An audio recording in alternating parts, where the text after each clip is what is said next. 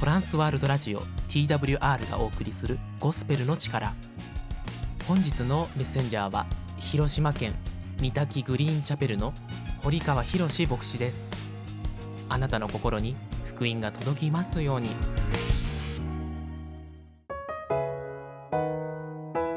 ラジオをお聞きの皆さん、こんにちは。私は広島市にあります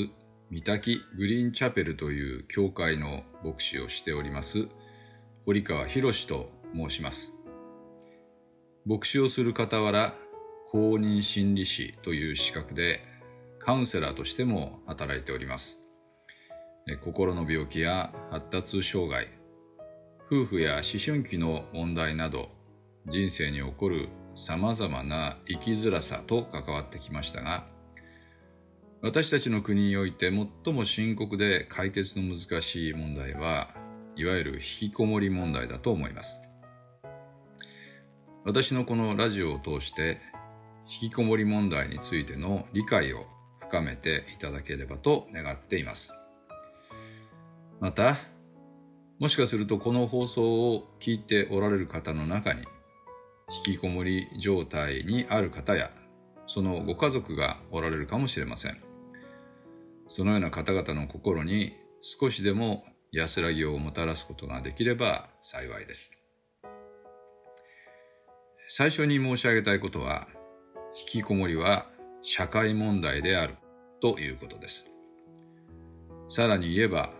この国の歴史と社会構造が生み出した国家的問題です。逆に言えば、引きこもっている人たちにもその家族にも責任はないということです。その理由をこれまで4回にわたってお話ししてきましたが、今日は5回目最終回です。これまでのお話を少し振り返りたいと思います。1回目は、働く喜びを感じにくい時代というテーマで、産業構造の急激な変化が働く喜びを奪ってしまったと述べました。戦後、この国の主要産業は自然を相手にする仕事から人や物を相手にする仕事へと急激にシフトしました。人は自然の実りを手にすることで喜びや満足を得られる生き物ですが、その喜びを得られなくなってしまいました。2回目は、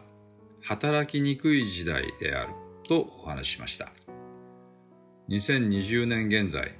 約70%を超える人たちが第三次産業に従事しています。第三次産業は商業やサービス業、教育や福祉など人と関わる仕事が主です。もともと日本人は限られた人間関係の中で生きてきましたから、不特定多数の人たちとの関わりは得意ではありません。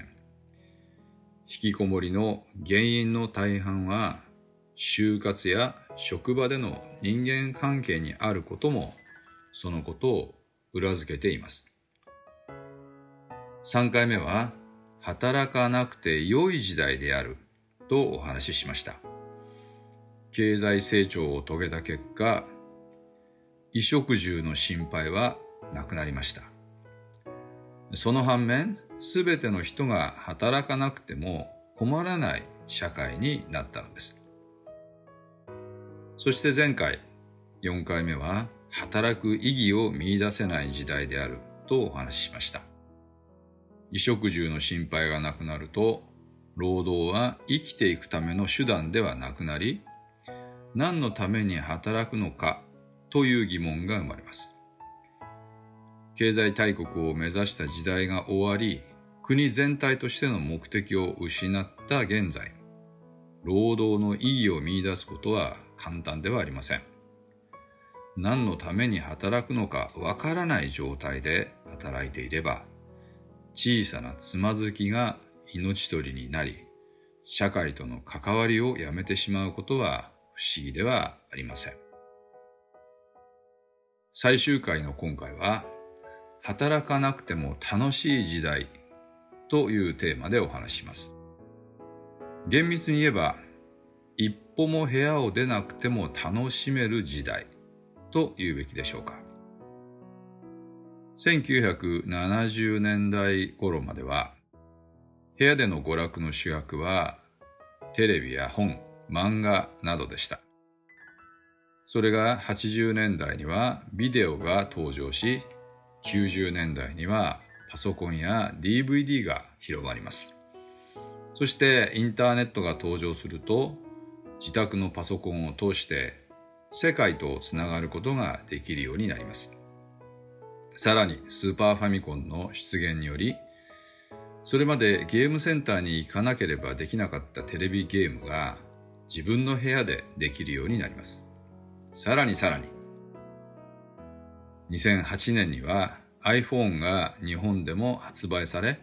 本格的なスマホ時代が到来します。スマホ1台あれば一日中遊べる遊べるようになったのです。一歩も部屋を出なくても楽しめる時代が確立されたのです。社会に出て辛い思いをするより、部屋に閉じこもって自分な自分の好きな世界を満喫する方がどれほど楽しいでしょうか。引きこもるなという方が難しい時代です。昨今では e スポーツの名のもとに国を挙げてパソコンゲームを後押ししていきます。いますこのままいくと1億総引きこもりなんてことになるかもしれません。でもそうなったら引きこもりは少数派ではなくなるので社会問題ではなくなりますね。いかがだったでしょうか？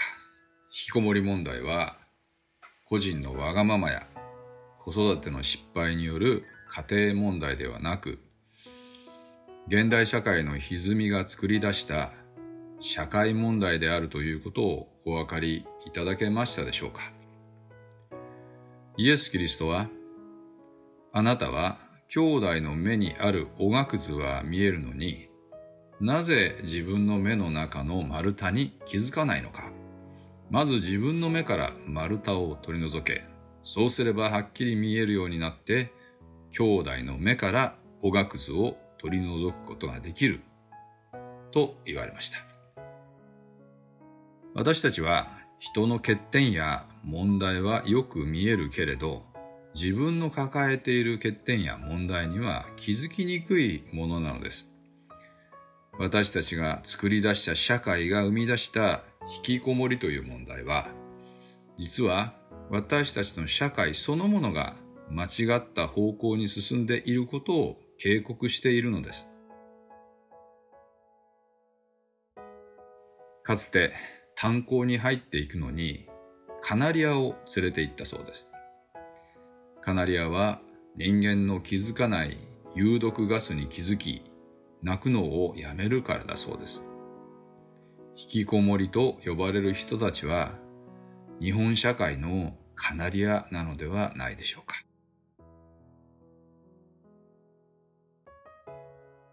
引きこもり問題についてこれまで5回にわたってお話ししてまいりましたが今回で終わりにさせていただきます。お聞きくださってありがとうございました。